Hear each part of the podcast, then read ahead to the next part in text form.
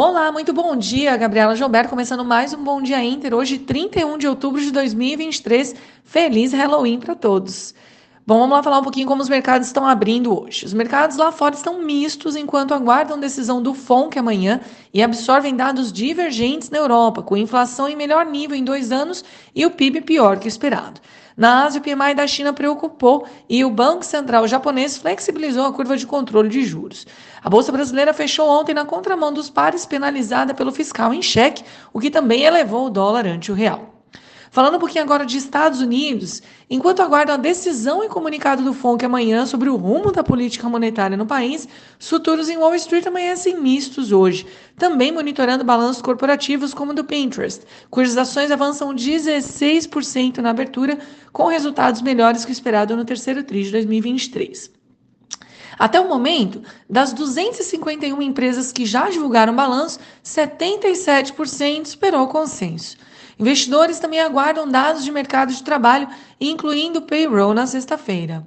Falando agora um pouquinho do resto do mundo, as bolsas asiáticas fecharam em maioria em queda depois que o PMI chinês recuou para 49,5 pontos, de volta ao patamar de contração, e colocando em dúvida a estabilização econômica por lá.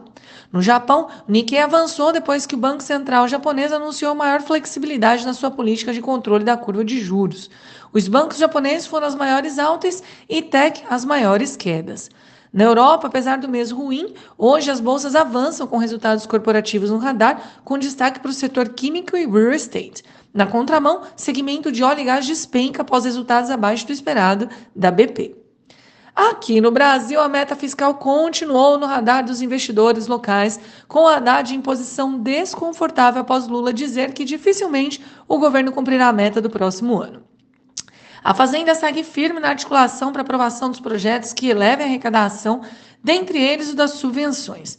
O CAGED ontem mostrou forte avanço com criação de 211 mil novas vagas e hoje saberemos PNAD e taxa de desemprego. Hoje também, Copom se reúne para a decisão sobre a taxa de juros, que será divulgada amanhã. Na abertura, o índice DXY recua, os juros das Treasuries estão estáveis e os futuros em Nova York operam mistos. Petróleo sobe com receio sobre oferta, sobrepondo possível menor demanda na China. E o minério de ferro cai com o PMI chinês. E o que esperar para a bolsa local? Com o fiscal ainda incomodando em commodities voláteis, o Ibovespa pode ter dia similar ao de ontem, com grandes variações. A temporada de balança aqui vai ganhando força, mas o cenário macro segue pesando. Dados de mercado de trabalho, no entanto, podem ajudar. Pessoal, este foi o Bom Dia Inter de hoje. Tenham todos uma ótima terça-feira e até amanhã.